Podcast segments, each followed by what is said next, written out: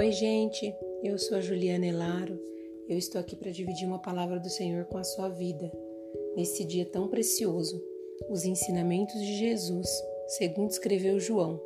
Não precisamos de mais para sermos gratos, precisamos ser mais gratos com o que temos. Lá em João, capítulo 6, versículo 9, a Bíblia vai dizer o seguinte: Aqui tem um rapaz com cinco pães de cevada e dois peixinhos, mas o que é isso para tanta gente? É realmente cinco pães e dois peixes é muito pouco para uma grande multidão. Mas olha o que Jesus fez.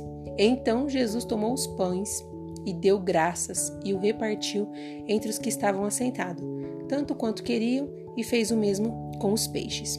Jesus, ele sempre foi, ele sempre será a nossa maior fonte de inspiração. Em cada um de seus feitos, ele tem algo a nos ensinar. E nessa passagem não foi diferente. Era apenas um dia, era mais uma pregação de Jesus, mais um sermão, mais uma vez que a multidão seguia, mais uma vez de milagres. Porém, nasce ali uma dificuldade, uma grande multidão, e chegou a hora da refeição. Com os nossos olhos carnais e com os olhos carnais daquelas pessoas, ninguém via nada, ninguém tinha nada ali para que suprisse a fome de toda aquela multidão. Pois é, mas eu não preciso de mais para ser grata. Eu preciso ser grato com o que eu já tenho. Para Jesus, o pouco era muito, porque era o pouco que Deus havia lhe dado.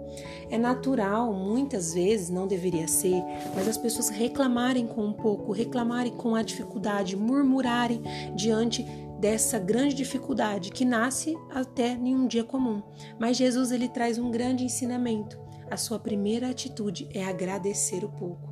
Nossa, como assim? Jesus poderia ter falado assim: Pai, estava aqui pregando em teu nome.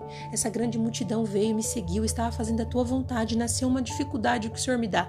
É apenas cinco pães e dois peixes? Espera aí, não, isso aqui não dá para nada. O que, que eu vou fazer com isso? Como é que, que vai prosseguir? Não, em momento algum a gente vê Jesus fazendo isso, que é o que a gente faz às vezes diante das adversidades. Jesus pega aquilo e fala: Muito obrigado. Como dar obrigado para uma quantidade tão pouco de alimento diante de uma multidão faminta? É, porque ele entendeu que ele não precisava de mais para ser grato. Ele precisava ser grato com o que ele já tinha, porque apesar de parecer pouco, é aquilo que o Senhor o proporcionou e o Senhor sabe exatamente do que nós precisamos e merece ser louvado e agradecido mesmo no pouco. O que eu acho incrível nesse ensinamento é que Jesus ensina que a gratidão é o que gera a multiplicação. Talvez nada tenha se multiplicado na sua vida, porque ainda você não aprendeu a ser grato com o que você já possui. Jesus ele poderia ter surtado, reclamado, ficado desesperado, mas como eu disse, a sua primeira atitude foi agradecer em meio a uma grande necessidade. É, era tão pouco, mas a Bíblia diz que até sobrou. Não peça mais, agradeça o que você já possui. A gratidão ela não está atrelada com o muito, ela está atrelada com o valor que você dá ao que você já possui. Reflita nesse ensinamento, porque Jesus sempre foi e sempre será a nossa maior fonte de inspiração. Eu desejo para você um ótimo dia.